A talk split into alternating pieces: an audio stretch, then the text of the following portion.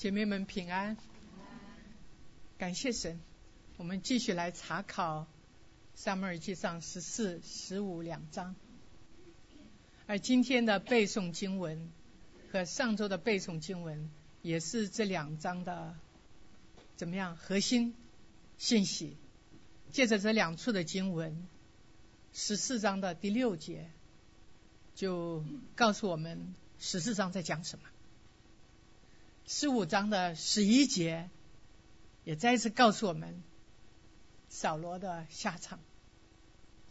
这两节的两个呃，这两章的两个重心人物，就是一个是扫罗，一个是他的儿子。而这两章都是讲战争。十四章扫以色列人面对的是腓利比腓利斯人，而十五章。面对的是什么人？亚麻利人，亚麻利人啊！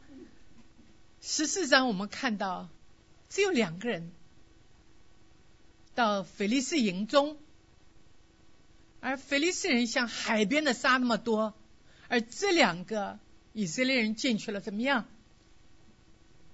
杀了有二十来个人。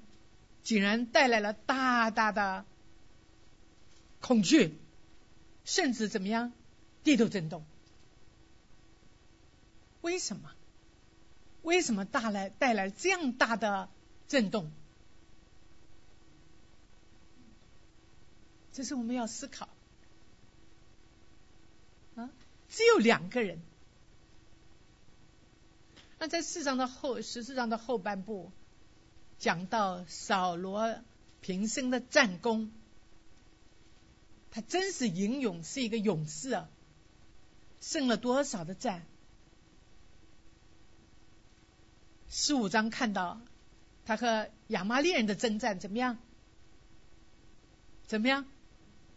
大大的胜利，胜利的结果怎么样？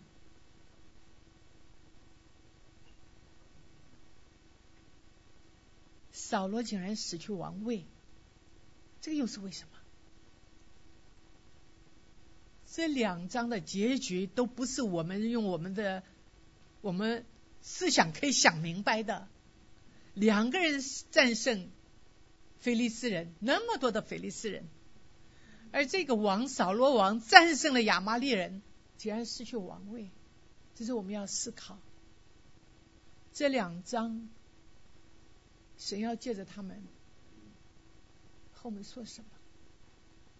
这两章神到底要教导我们什么？好，我们一起做个祷告。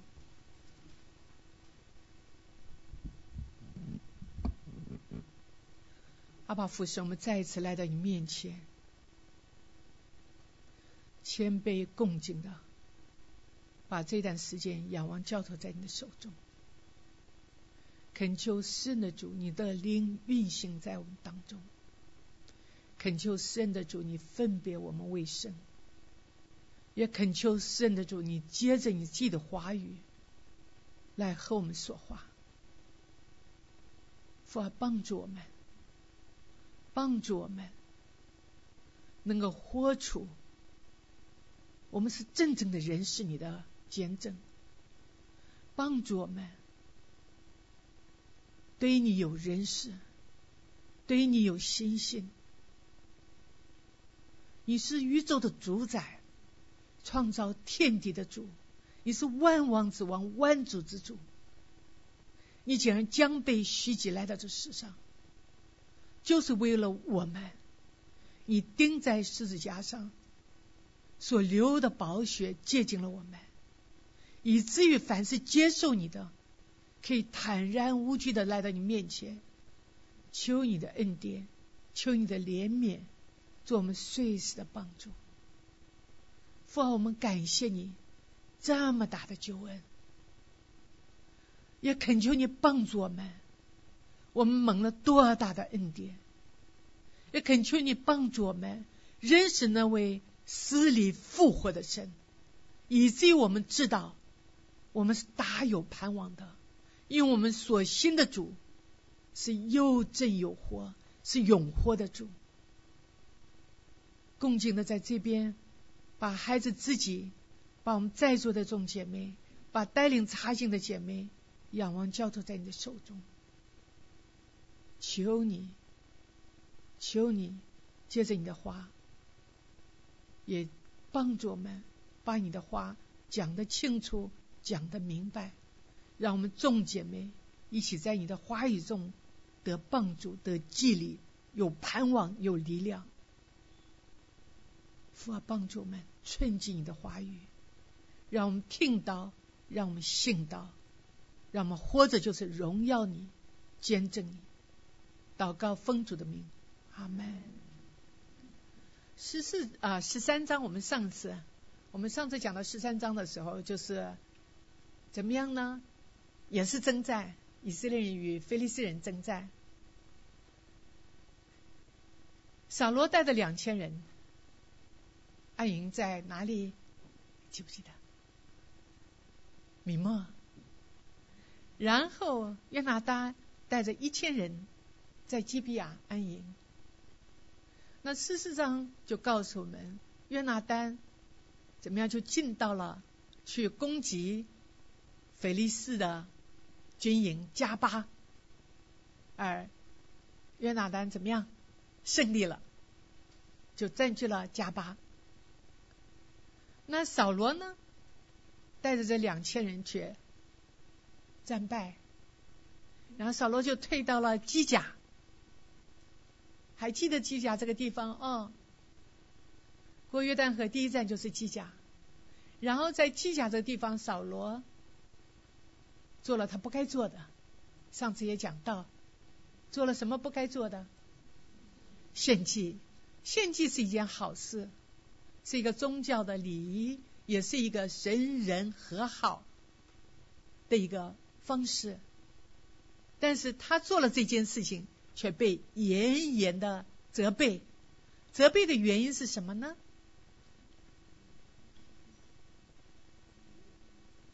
只有祭司才有资格献祭。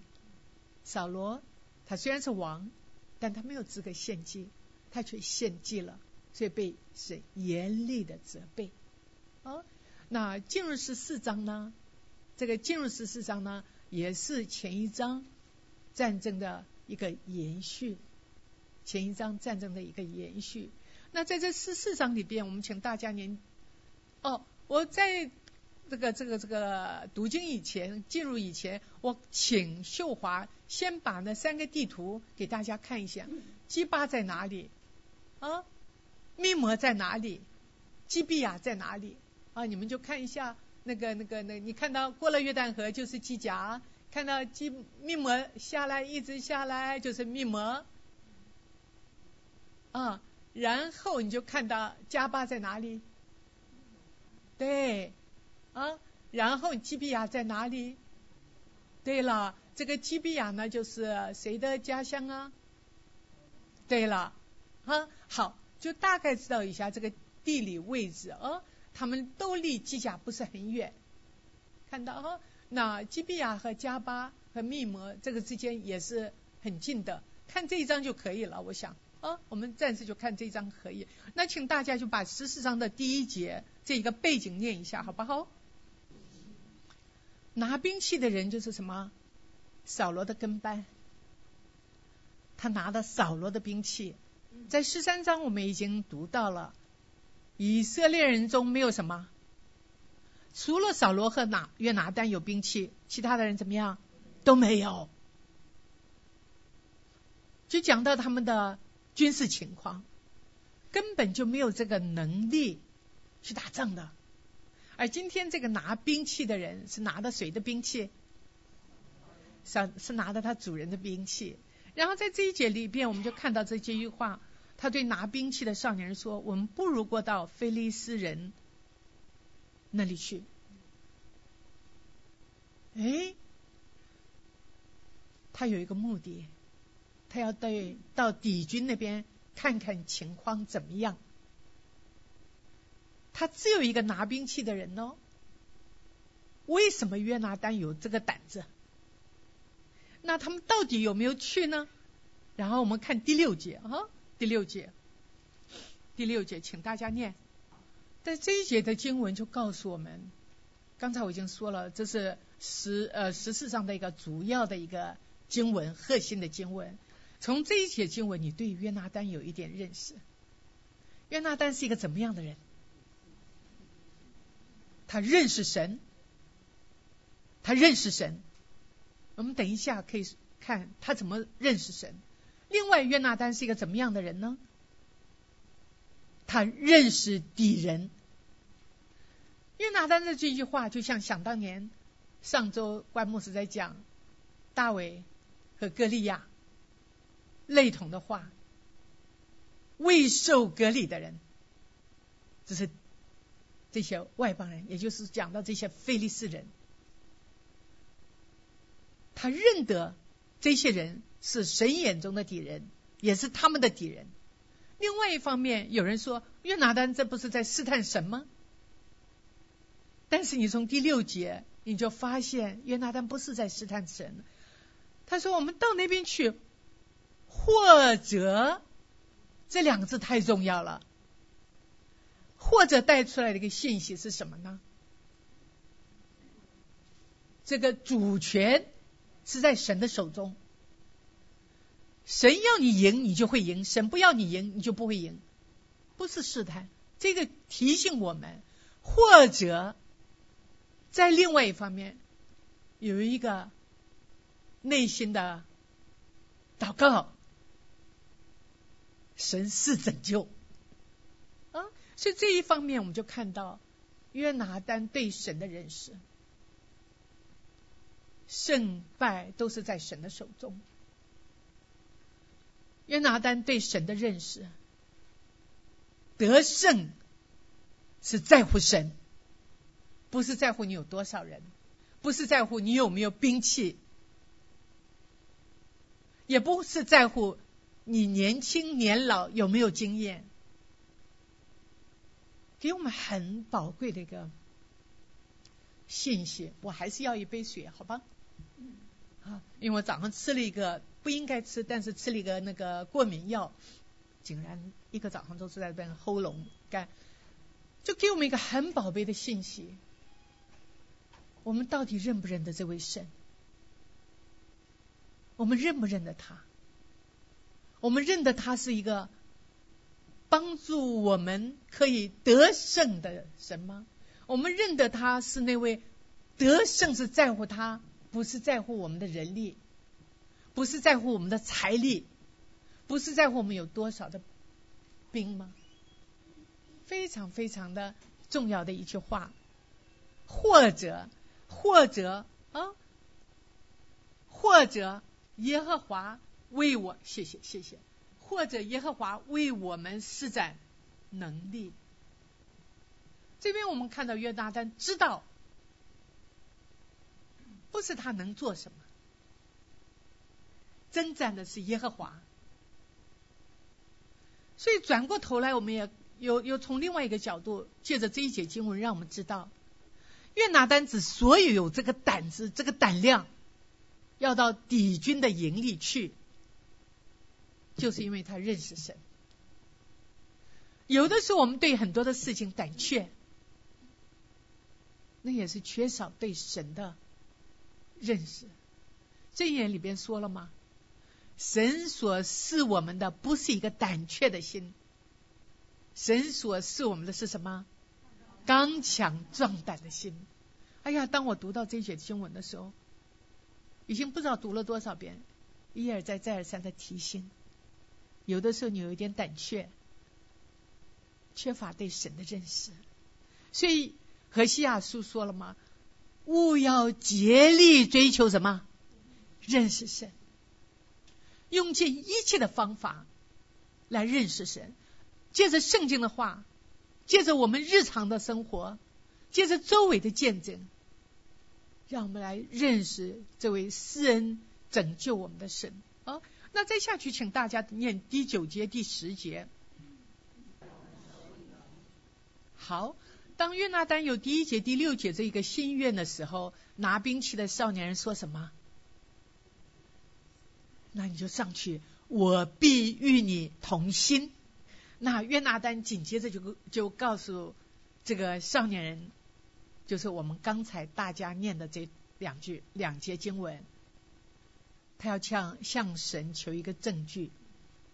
假若是菲利斯人看到我们说了这句话，让我们上去，就表示什么？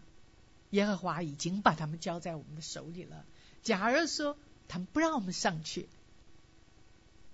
就不是这么一回事。所以在这边又带一个宝贝的信息给我们：约拿丹不是想到什么就立刻就出发了，立刻去做了。虽然他有同工有同心的人，但是他仍然在神的面前求问，在神的面前求一个证据。这个证据两个字的意思是记号，一个记号。神呢，给我一个记号，让我知道我做的这一件事情合乎你的心意。神呢，给我一个记号，让我不走在自己的意思里边。所以提醒我们在做任何的决定以前，我们不一定说一定要一个记号。我们在神面前祷告，我们在神面前等等待。求神让我所做的合乎圣经的教导，求神让我所做的内里有平安，求神让我所做的教会的属灵的长辈和我的属灵的同伴也觉得是好的，这是非常非常的重要。在这个段落里边，约拿丹给我们一些可学习的地方，对神的认识，对敌人的认识，未受隔离的。虽然他认识神，虽然他有如此的一个信心，但是他还是在神面前求进一步的证据，一个记号。我到敌军那边是有你的怎么样同在，是有你的许可。所以在这个段段落里边，秋神也借着约拿丹的一个榜样，约拿丹的一个见证。帮助我们，提醒我们。那然后十四啊，十一到十五节，这两个人就去了啊。这两个人去了，我请大家念十二节。好，这边有两个两个因为，前面有个因为在第十节，然后这边有个因为，让我们看到约拿丹的信心，他求一个记号，神怎么样，就借着菲利斯人。给他了一个记号。若是约拿丹没有这个胆量，没有这个信心，还是不敢上去啊。因为我们在前面的时候看到，腓力斯人像海边的沙那么多耶，是吧？但是他求一个记号，神就给他这个记号。而且约拿丹这句话，这句话十四节这句话，十二节呃十三节这边，刚才大家念的，对不起，十二节。约拿丹立刻的接受这个记号，就是神给他的。他相信神已经把他们交在他的手里了。那我再请大家念十四、十五两节，十四、十五。在这边我们就看到，就有这么两个人，就像我前面说的，只有这么两个人，在那短短的时间，这两个人杀了二十来个人，但这个二十来个人却带来什么？地图震动，那些士士兵的手心里怎么样呢？战惊的意思是什么？惧怕、恐惧。士兵看了他们杀了二十来个人，竟然会恐惧，然后因着士兵恐惧就是发抖那种的光景，带来了什么？我若是在这边发抖，可能这个柜子都在动，对不对？地都震动，地都震动，而且在这边说了，战境之事甚大呀，战境之事甚大呀，神同在，神若动怒，谁能站得住？谁能站得住？啊，告诉我们，这件事情是超自然的。是神把那种恐惧摆在这些菲利斯人、菲利斯军的心中，带带来这么大的恐惧。这是神的作为。圣上有句话说：“神在你心中动了善功，必成全这个工作。”约拿单有个愿做的心，神与他同在，与他同行。再一方面，我们在看到前面的时候，约拿单对拿兵器的人说：“你跟随我上去，你跟随我上去。”我读到这边，因为前面我们读扫罗嘛，后面也是扫罗嘛。我们就看到这边，约拿丹是一个怎么样？非常尊重、非常体恤他的童工。当他要到菲利斯人的防营敌军里边，他和拿兵器的人商量：“我们不如去那边。”他没有说：“你跟着我走。”当他要进入敌军的时候，约拿丹走在前面。约拿丹走在前面，他没有叫拿兵器的人你首当其冲，万一有什么事，你第一个碰到。约拿丹也是一个非常蒙神祝福的人，他有一个同伴，两个人，这也提醒我们，我们在服侍的当中，谁是你属灵的同伴？两个人比一个人好。谁是你属灵的同伴？谁是你和你一起同心同行奔跑天路的？我们周围有很多的姐妹们，大家都非常的要好。约拿丹的榜样提醒我们，我们要珍惜我们的同伴，我们要尊重我们的同伴。我们遇到事情，我们也应该保护我们的同伴。我们走到前面。不只是在侍奉上，哪怕就是在家里，也是同样。你的配偶就是你的同伴。我真的是有什么事都会和我的先生两个商量，大小事情，就像我今天早上，我就请他，你给我祷告，因为我需要他祷告托住我，因为我觉得我自己是极其的软弱，我有软弱，我也会告诉他。昨天我就收到了几个电话，都是有软弱的。曾经来我们当中的许玲和她妈妈，妈妈进入安宁护理，昨天妈妈就非常的不舒服。那我正在复习我的东西，哎呦，我真的也不能过去看她。这是一个电话，另外还有一个电话。也是有软弱的，我就告诉阮长老，我说有的时候我会讲话不耐烦啊，你要帮助我，因为我就很想快快挂掉电话嘛。我说我有极极度的软弱，你一定要给我祷告啊，自己睡不好，然后语气也不够好，然后昨天晚上我们来祷告会。我们的 Bill 弟兄也很可爱，阮师母啊，你要去医院探访探访这个戴安娜。我说 Bill 啊，你知不知道我多忙啊？因为这个星期也在青凯兰讲，也在姐妹会讲，因为我是极其的软弱不足的人，你知道我吗？哦，他不好意思了，就说你有时间的时候，真的我们是极其的软弱，但是当我们读到这边的时候，感谢神。约拿丹有他拿兵器的人，感谢神，神把我的配偶就是我的同伴，甚至神把我的孩子，我的女儿儿子常常是我祷告的同伴。那我的姐姐更是不用说了，大小事情都会给他让他祷告。那姐妹会中也有好几位我的同伴，感谢神，神给我们一个姐妹会，感谢神在姐妹会里你可以找到一个属灵的同伴。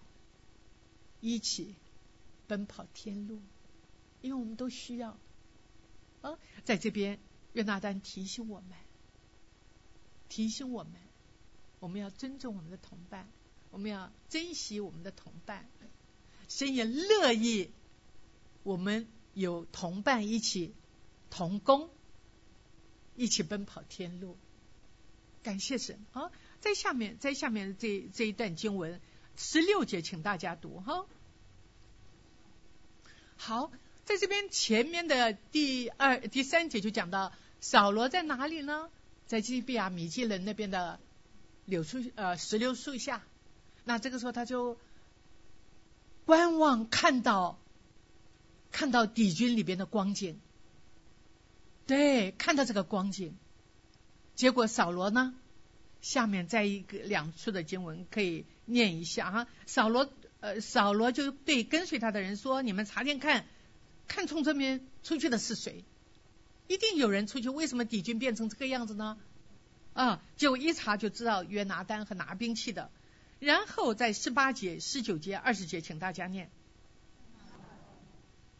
好，在这边你对扫罗是否也有一点认识？扫罗在这几段的经文，大家刚才念的，你认为扫罗和神的关系是怎么样？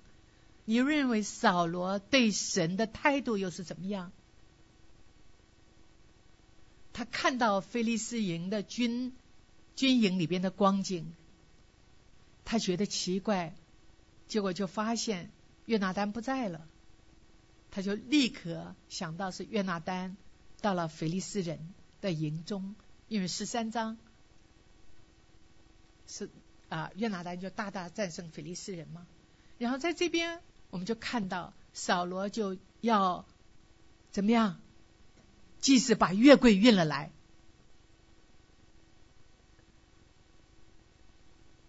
因为他要出去，他是一个王啊，要出去出征，一定要求问神的。然后我们就看到，当扫罗怎么样呢？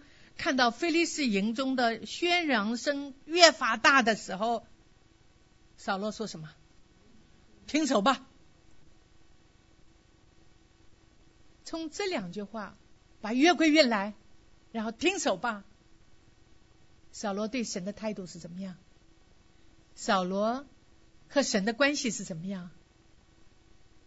至少我们可以看到，他对神的态度是随便，不是你叫他来就来，你叫他走就走。扫罗和神的关系是怎么样？不敬畏神，他没有认为这个求问神在出征是如此的重要，这是生命记里边的定规。扫罗有诸多诸多的优点，但是在这边我们就看到他对神的一个态度。啊，扫罗来到战场，看见第一个看见十六节，啊，看见菲利斯的军众溃散，四围烂穿。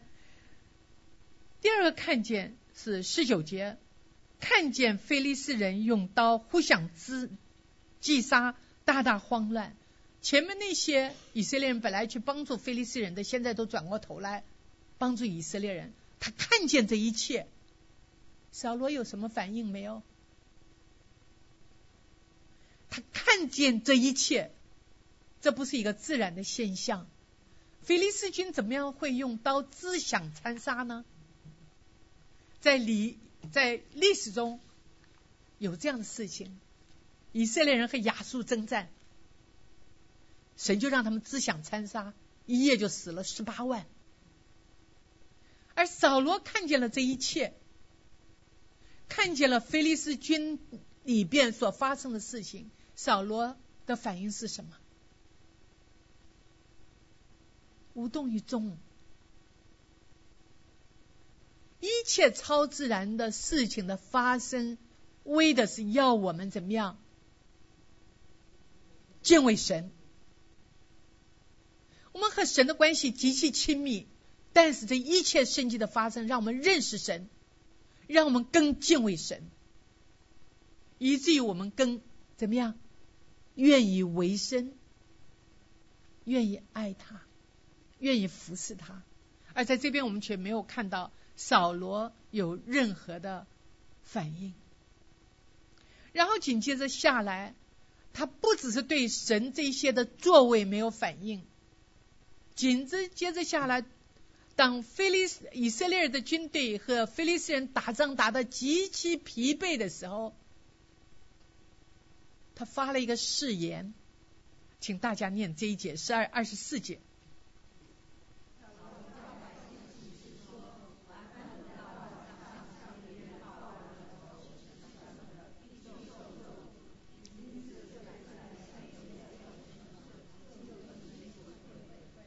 你想军人打仗打了一天累不累？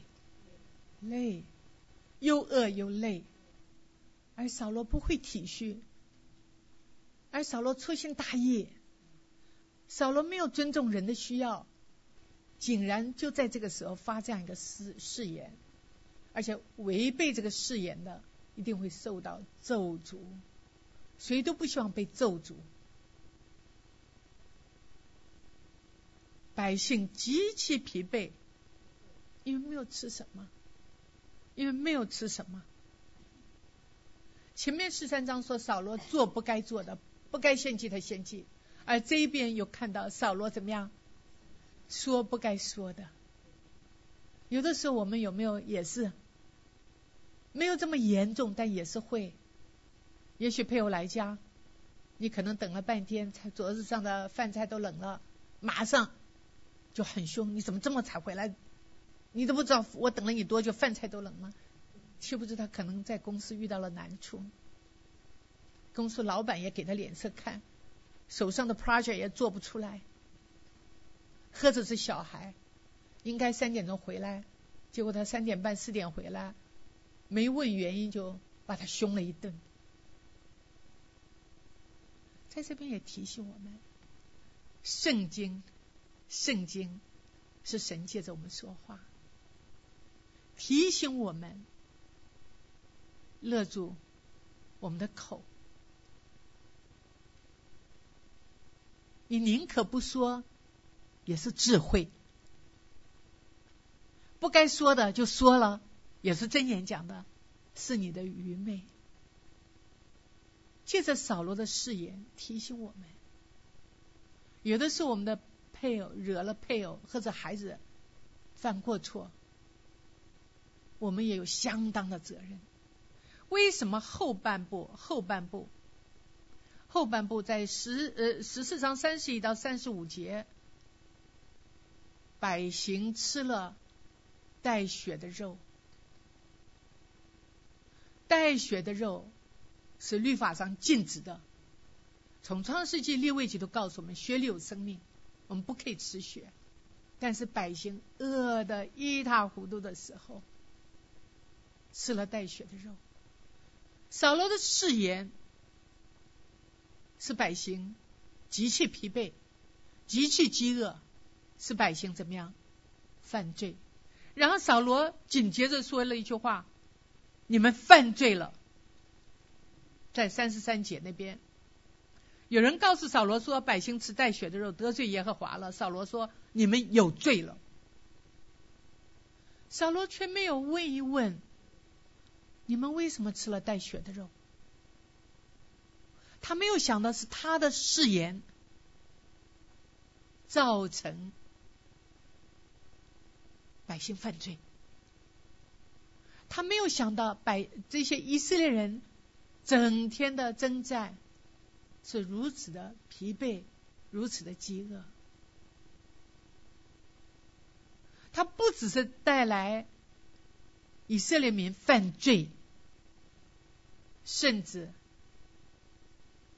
儿子也因此犯了罪。为什么？因为约拿丹没有听到他爸爸的这些话，结果看到地上有蜜，约拿丹怎么样？就吃了，他吃了这一点蜜，原来蜜有这么大的功用啊，眼睛就明亮了。明亮的意思是什么？看得清楚了。有没有这个经验？当你饿得头昏眼花的时候，对，为什么说头昏眼花？就是看不清楚，太饿的时候。而这一点蜜，竟然让约拿丹。眼睛明亮，看清楚了。可是与此同时，别人就告诉他了：“你犯罪了，因为你爸爸有这个誓言。”而约拿丹他是如此的体恤这些一天都没有吃东西的以色列民。我的父亲连累你们了。而下面一句话非常非常的重要，三十节就跳上去哦。他说：“约拿丹说什么呢？今日百姓若任意吃了从仇敌所夺的物，击杀菲利斯人，岂不更多吗？以色列人虽然战胜菲利斯人，但是没有完全的战胜，还留下了尾巴。他们已经打了一天，已经没体力了。”所以约拿丹的这句话说：“若是他们有的吃，我们岂不是可以杀更多的菲利斯人吗？我们岂不可以大大的胜利吗？”一个角度，扫罗的誓言让以色列人犯罪，吃了带血的肉，让儿子犯罪吃了蜜。另外呢，也拦阻了他们打仗的完全胜利。你看多严重！说不该说的造成的后果多严重！一个妈妈，这是真人真事，我在教会听到的，姐妹和我说的，和孩子争执，好像十七八岁就高中要就快要毕业了，和孩子争执的时候，这个妈妈就赶孩子出去，她太受不了了。我听的也是极其的不容易，这个年纪的孩子。他赶孩子出去，孩子瞪了他妈一眼，说：“你别后悔。”哎呀，就真的走了。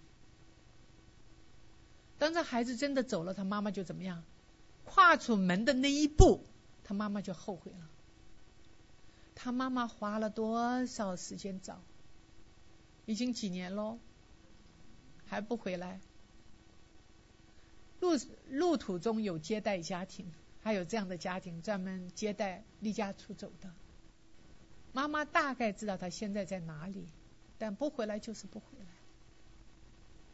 话语的严重。另外一个爸爸，你以为你了不得？Berkeley 算什么？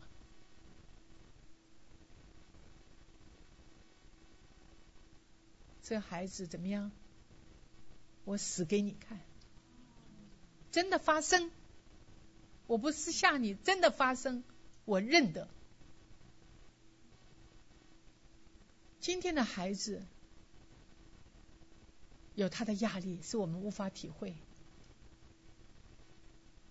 今天的孩子有一个极大的 peer pressure，而一些不正常、不健康媒体的教导。都深印在他们的心，所以为什么当你们的孩子小的时候，从小把他们怎么样带到神面前，从小和他们一起读圣经，让圣经的话深印在他们心里，让他们有一个健康的道德标准，以至于可以活一个健康的生活。而在中国哟，在中国，我刚才说的两个案都是在这边的。在中国，年轻人一下子就忧郁症，而忧郁症的比例能不能够可不可思议？这是我从我上课的老师那边拿得来的哦，是老师的调查，百分之二十，这是很大的数目字。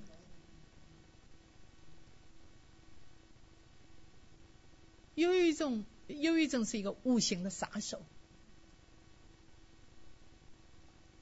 你没有办法满足我，可是你惹了我，我死给你看，我活的还有什么意义？我为什么要活下去？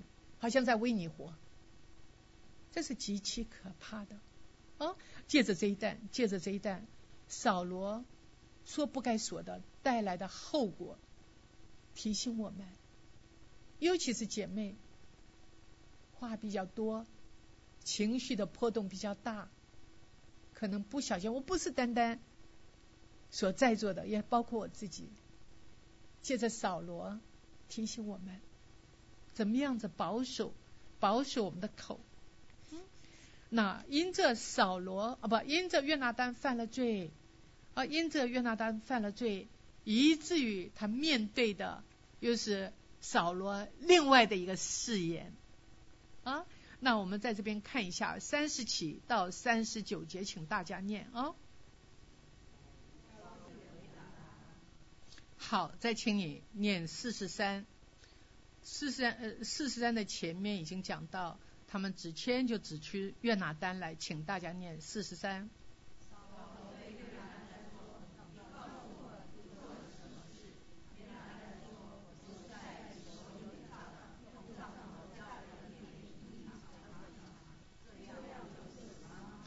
扫罗说：“约拿丹啊，你定要死！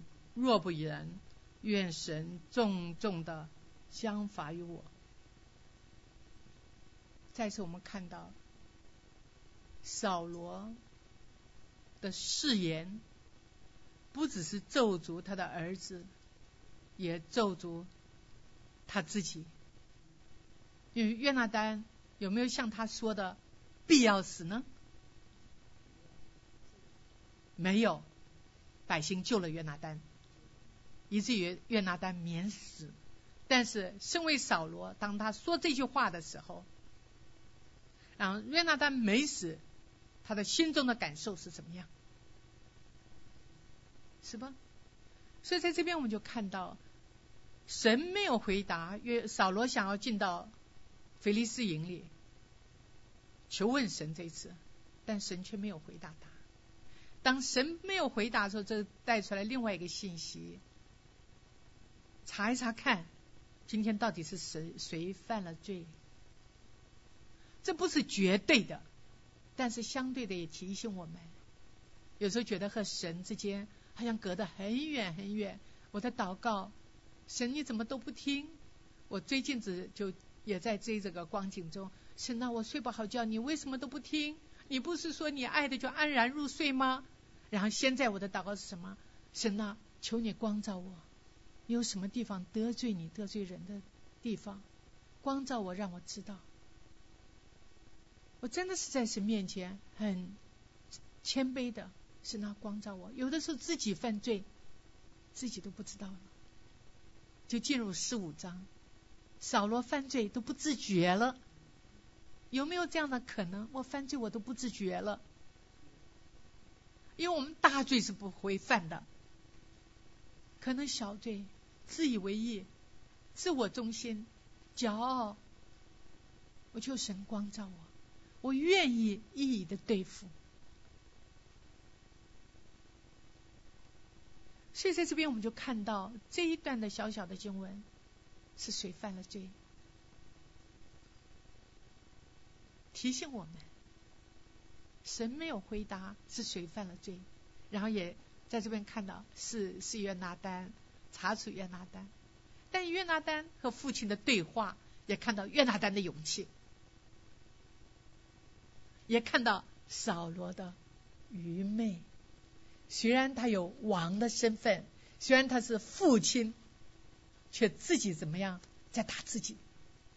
啊！你们没有想到四十四、四十五到四十六，请大家念。这两节的经文不是约拿丹自己说，你的见证不是你自己来说你怎么样怎么样，而是百姓，而是众人，他们经历，他们看到，他们这次的得胜，这次的被拯救，是约拿丹，而且他们看到。约拿丹有神的同在，有神的同工，以致发以至于发生了超自然的事情。然后约拿丹的百姓的见证，人多势众啊，扫罗呀怎么样？让步了。虽然他的誓言说就是我的儿子约拿丹也必要死，但这边百姓救了约拿丹。有神同在，你就看到约拿丹连死都不怕，因为神会说话啊。然后下面四十七到五十二就讲到扫罗的战功和族谱，他的那个家族的族谱了啊。在第几节呀？在是四十几节啊？我看是呃扫罗呃呃四十八，扫罗无论往何处去，都打败仇敌呀。扫罗奋勇攻击亚玛利人，救了以色列人脱脱离抢掠他们之人的手啊。五十二节，扫罗生平常与菲利斯人大大征战呢。扫罗遇见有能力的或勇士，都招募了来跟随他呀。在这边我们看到，为什么撒母耳记下大卫当扫罗死了后，大卫那个诗歌那个导词讲到，扫罗是什么？是勇士啊。扫罗在世人眼中是一个被炫目的勇士，是大大成功。你看到这边写的，凡是与人征战。他的成功也救了以色列人脱离仇敌的手，但扫罗的成功带来了什么？骄傲。所以有的时候，在我们很多事上很顺利的时候，有的时候难免不知不觉的自以为意，难免不知不觉的骄傲起来了。这也是我经历的哦。好多年了，一个姐妹，三个孩子，乖的不得了，不得了。所以在姐妹团契、在姐妹聚会的时候，这个姐妹也是好心。另外一方说：“你要好好管管你的孩子，啊，你知道我怎么样对我的孩子？神都不知道敢让我们夸口，没有想到三个孩子这么乖的孩子。”进了大学都出问题，我们真的只有谦谦卑卑的来依靠神。你我都不知道明天我们的孩子怎么样。虽然今天你的孩子很乖、很可爱、好的不得了，但你不敢说他明天也是如此。还有你眼中认为的好，是不是就是好？在这边，我们就看到扫罗大大成功之事，带来了失败，带来了什么样的失败？我们请大家念一到三节，十五章，这是耶和华给扫罗的吩咐，也是给扫罗的命令。然后在这边这一段落里边，我们看到，虽然十三章。十三章，扫罗被撒母耳严厉的责备，但是神有恩典，仍然给扫罗有第二次的机会，特别提醒扫罗：你今天是王，是怎么样？是神的高，神高你的，也是神差遣你去做，神要你吩咐吩咐你做的。然后我们念第七到第九节，请大家念。好，请大家念第四节。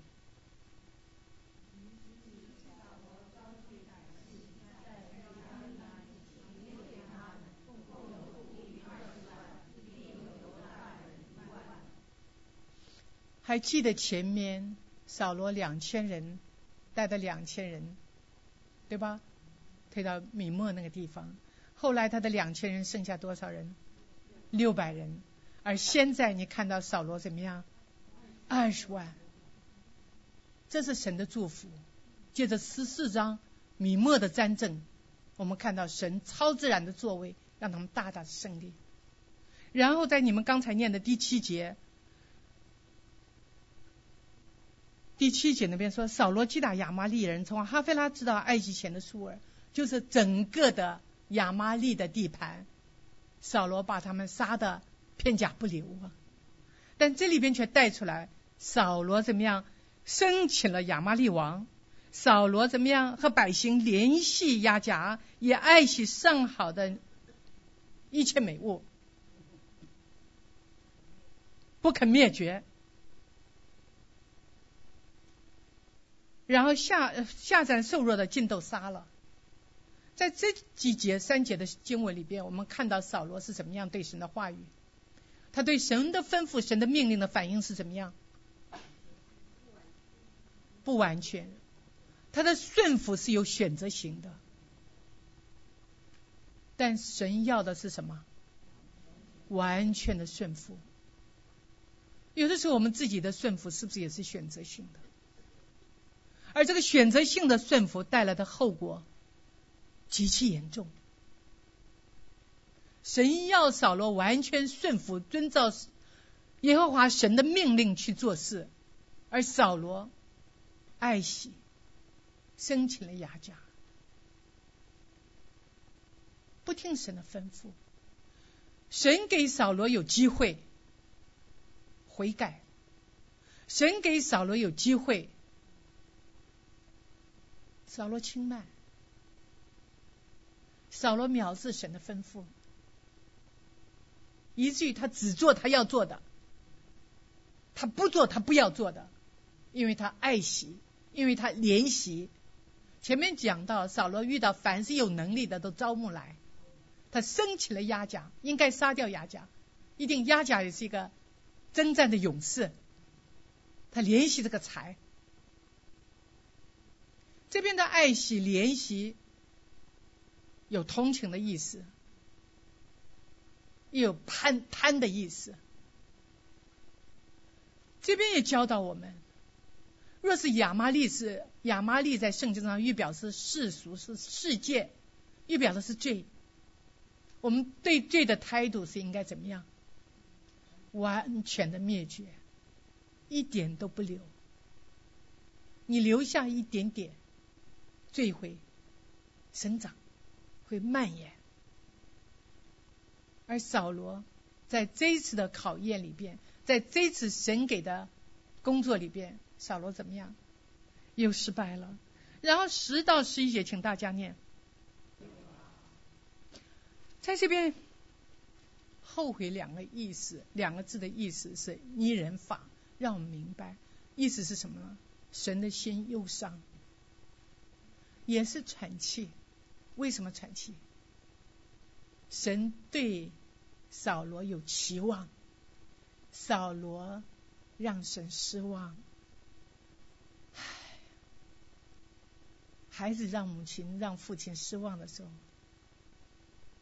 一而再，一而再的失望，唉，就这样的一个意思啊。而沙漠尔这位先知怎么样呢？甚忧愁，忧愁的两个字是什么意思？沙漠尔对扫罗的一切作为，甚是发怒，忧愁是发怒。但扫罗、沙漠尔发怒，另外一方面。沙母尔众也哀求耶和华，沙母尔众也哀求两个字，在耶和华的面前哭泣，在耶和华的面前哭泣。做妈妈的有没有认为孩子背你不听话，在神面前不住的哭泣？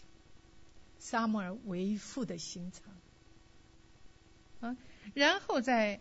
在十六呃十二到十六节，十二到十六节，我们就看到扫罗和撒母耳和扫罗的对话。啊，请大家念十六啊，十二到 OK，好，十二到十六好了。好，暂停啊，暂停。在十二到十六节这边，我们看到撒母耳和扫罗的对话带出来了。你看到扫罗的骄傲。给自己立了个纪念碑，是神的作为，而他在这边给自己立个纪念碑，他的骄傲。然后，当他见到萨摩尔的时候，他怎么样？耶和华的命令怎么样？我都遵守了。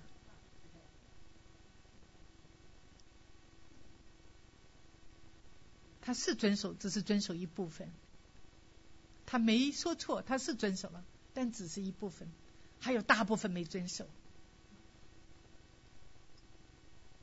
再一方面，我们我看我们看，小罗如此说的时候，萨母尔听到牛叫羊叫，这是什么声音？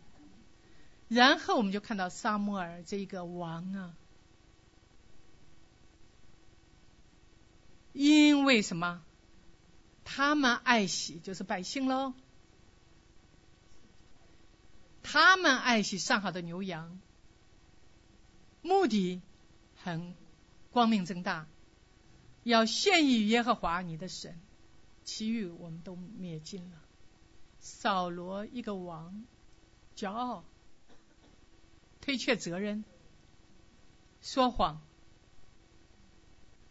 其实今天。做总统的，不管是中国的、美国的，也是会说谎的。不管是 Clinton，不管是 Trump，台湾的、美国，都是极其软弱的。扫罗这样一个君王，在这边，因着他的骄傲，要掩饰他自己。他说谎，他推却责任。神给的机会，借着撒母耳，他知道他做的不对，但他死硬着不肯认错。牛叫，羊叫，岂不也是神借着牲畜和他说话吗？但仍然不肯悔改在神的面前。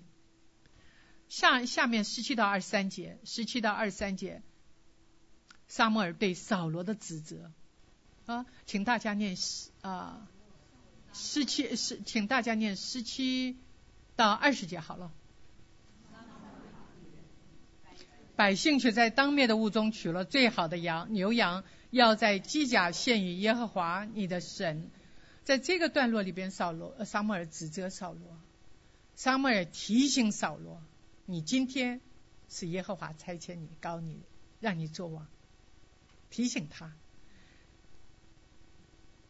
提醒他是神吩咐你去击打那些犯罪的亚玛利人。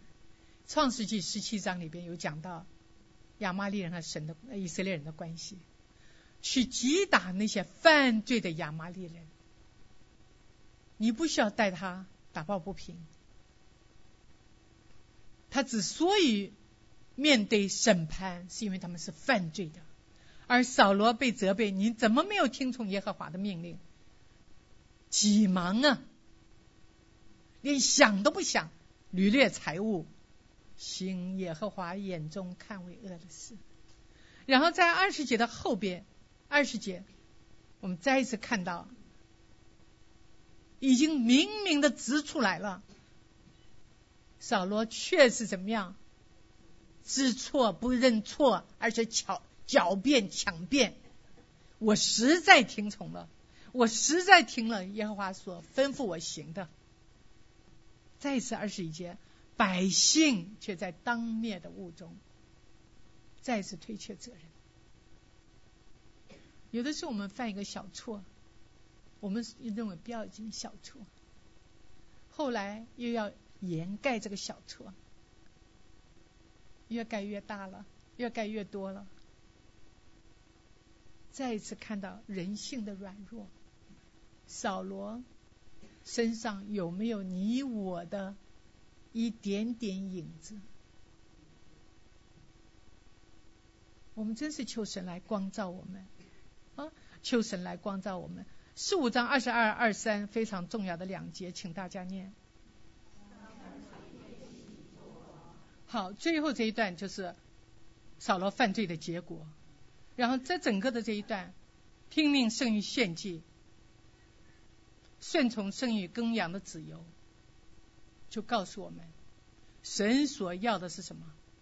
完全的顺服，完完全全的顺服神的话语，神在圣经上的教导。